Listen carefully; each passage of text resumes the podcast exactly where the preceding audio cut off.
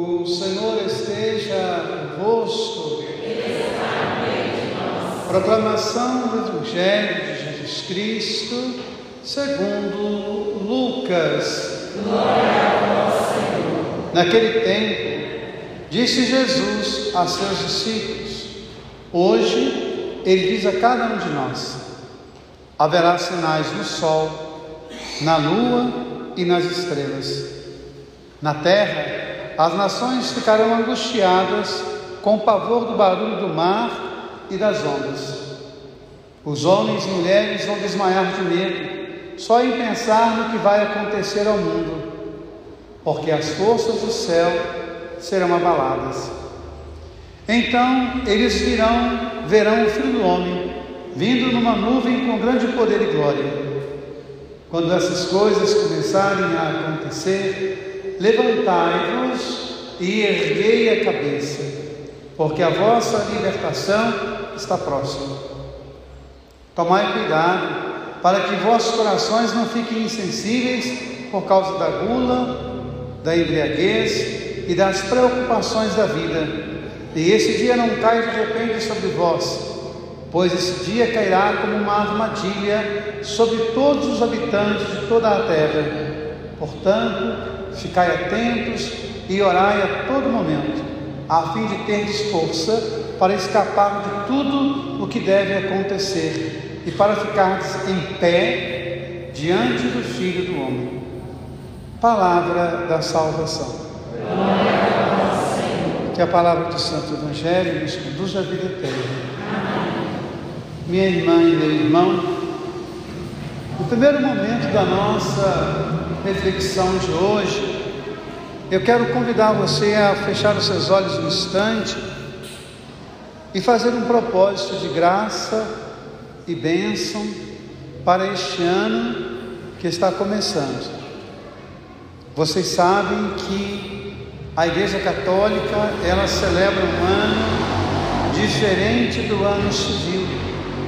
O ano civil ele termina no dia 31 de dezembro e começa no dia 1 de janeiro. A igreja, ela encerra o ano no sábado da 34ª semana comum e começa o ano no primeiro domingo do advento. Portanto, nós estamos começando um ano novo. E eu quero desejar para o coração de cada um de vocês bênção, paz, desejo de justiça e vida em plenitude. Então eu convido você a fechar os seus olhos e fazer esse caminho que te leve até a sua casa. E que você possa, neste ano que está começando, consagrar a Deus a sua casa. Consagrar a Deus a sua família, com as alegrias e com os problemas que toda família tem. Consagrar a Deus o seu trabalho, consagrar a Deus a sua saúde, para que este ano seja para nós um tempo da graça e da presença de Deus em nós. E mais ainda, que seja um tempo para que cada um de nós seja graça e bênção de Deus na vida dos outros. Quero lembrar a vocês que a liturgia da igreja era dividida em três anos. Ano A, quando nós rezamos e meditamos o Evangelho de Mateus. Ano B, quando nós meditamos e refletimos o Evangelho de Marcos. E ano C, quando nós rezamos e refletimos o Evangelho de Lucas. E tem uma maneira muito fácil da gente saber qual é o ano C. E a partir do ano C a gente consegue decifrar qualquer outro ano. Qualquer número que seja múltiplo de 3, você vai ter o ano C. Por exemplo, esse ano agora é o ano de 2022, que nós estamos começando hoje. 2022 são 2 e 2 e 2, o que perfaz o número 6. O número 6 é o múltiplo de 3. Portanto, nós estamos no ano C. Então, sempre que você pensar que onde nós estamos, faz essa conta. Se for um, um número múltiplo de 3, você vai encontrar o ano C. E aí é fácil, um ano à frente e um ano atrás, um ano atrás será ano B e um ano à frente será o ano A. Dito isso, eu quero rezar com vocês hoje algumas palavras que a liturgia nos traz. Primeiro, o profeta Jeremias fala que aquele que vem em nome do Senhor, ele será designado com o Senhor é nossa justiça. O que é justiça? Quando você se relaciona com as pessoas, você é justo nas suas relações? Quando você se relaciona com você, você é justo nas suas ações? O que é justiça? Tem um símbolo muito rico para a gente entender a justiça, que é a balança. A balança é o símbolo da justiça nos nossos dias, mas é um símbolo muito anterior. A tradição egípcia, há cinco mil anos, já tinha na balança o símbolo da justiça. O que é então justiça? É você dar às coisas o peso que elas têm. E nós muitas vezes somos injustos com a gente mesmo. Nós não conseguimos dar a nós o devido valor que nós temos. E aí acabamos nos enveredando pela depressão, muitas vezes pelo vício, e vamos nos perdendo. Muitas vezes nós somos injustos na nossa casa. Há muitos pais que dão um peso a um filho e dão um peso a outro filho. Isso é muito notável. Nós somos às vezes injustos nas nossas relações sociais. Damos peso às coisas que não merecem tanto peso, e não damos peso a outras coisas que têm tanto valor. E nós estamos vivendo num tempo da superficialidade, daquilo que é isopor, daquilo que é algodão, daquilo que não tem peso. Quando, por exemplo, vamos celebrar um sacramento, as pessoas estão muito mais atentas às redes sociais do que ao sacramento. Os filhos viraram apenas imagens para se postar nas redes sociais.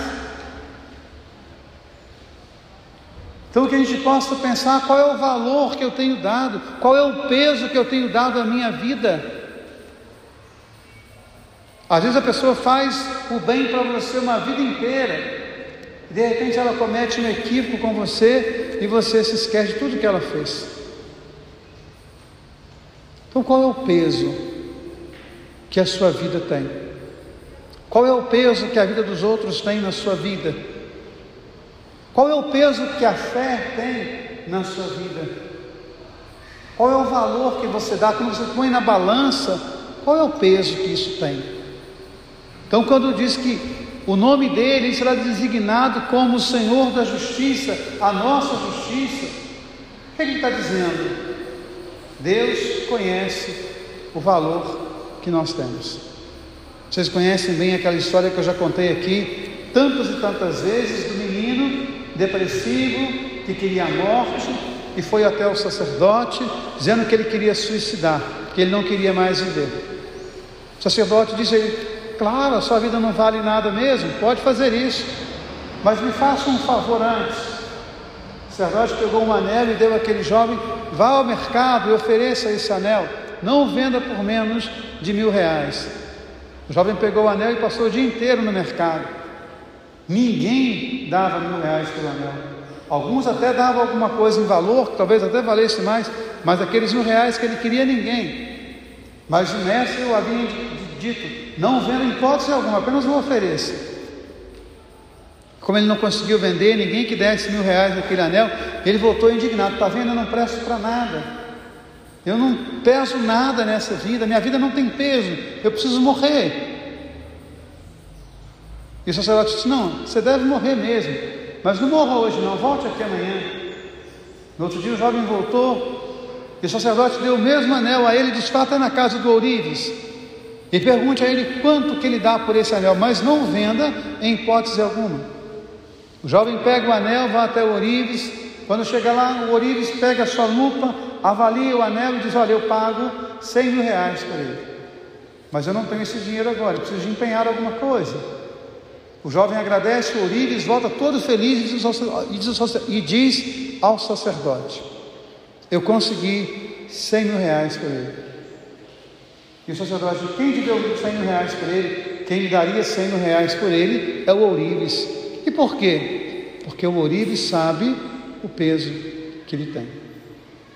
Então nós muitas vezes nos desgraçamos pela vida porque nós não reconhecemos o peso que nós temos. Mas Deus conhece o peso que você tem. Por isso o profeta Jeremias diz: O seu nome será O Senhor é a nossa justiça.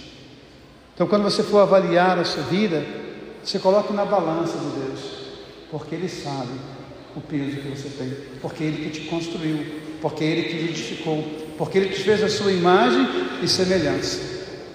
E aí vem o Evangelho completar isso que o Padre está falando.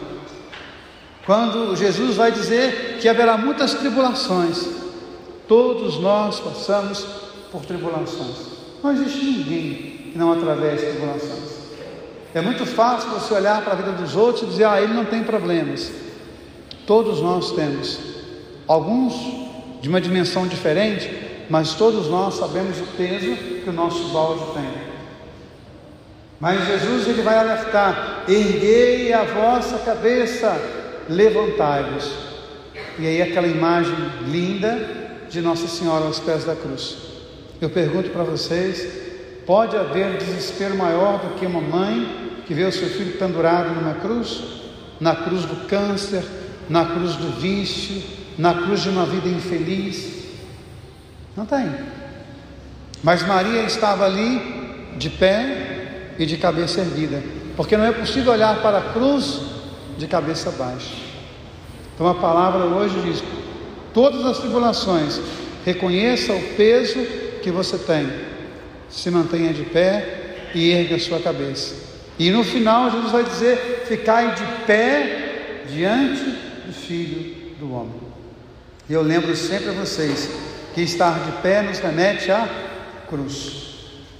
A palavra cruz, stauros, do verbo stano, que é estar de pé. Daí vem a palavra restaurar. O que é restaurar? É colocar de pé novamente. É devolver a originalidade. Qual é a sua originalidade? Você é filho de Deus, você é filha de Deus. Então dê a você o peso que você merece. Filho de Deus, filha de Deus. Isso é celebrar o advento. Que nós possamos preparar o nosso coração preparar a nossa casa para que Deus se manifeste em nós. E que este ano que está começando seja um ano de graça e bênção na sua vida e no seu coração. Louvado seja nosso Senhor Jesus Cristo.